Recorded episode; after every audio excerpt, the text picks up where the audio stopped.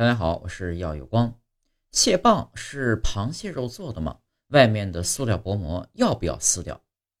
在煮火锅的时候啊，很多人都喜欢吃蟹棒。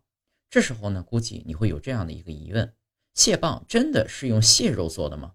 蟹棒外面那层塑料薄膜是干什么用的？下锅前要不要撕掉呢？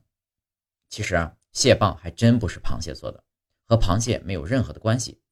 市场上常见的蟹棒呢，大多是用鱼糜制作而成的，也有一些呢是用淀粉制作完成。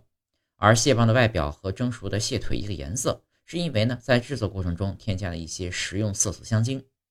吃火锅的时候啊，我们不难发现蟹棒煮着煮着就会散开，而塑料薄膜的作用呢是把蟹棒束缚住。需要注意的是，塑料膜在高温下会产生对人体有害的物质。所以呢，下锅前务必要把这层膜撕掉。总之呢，为了健康，大家就不要太在意蟹棒的外形了。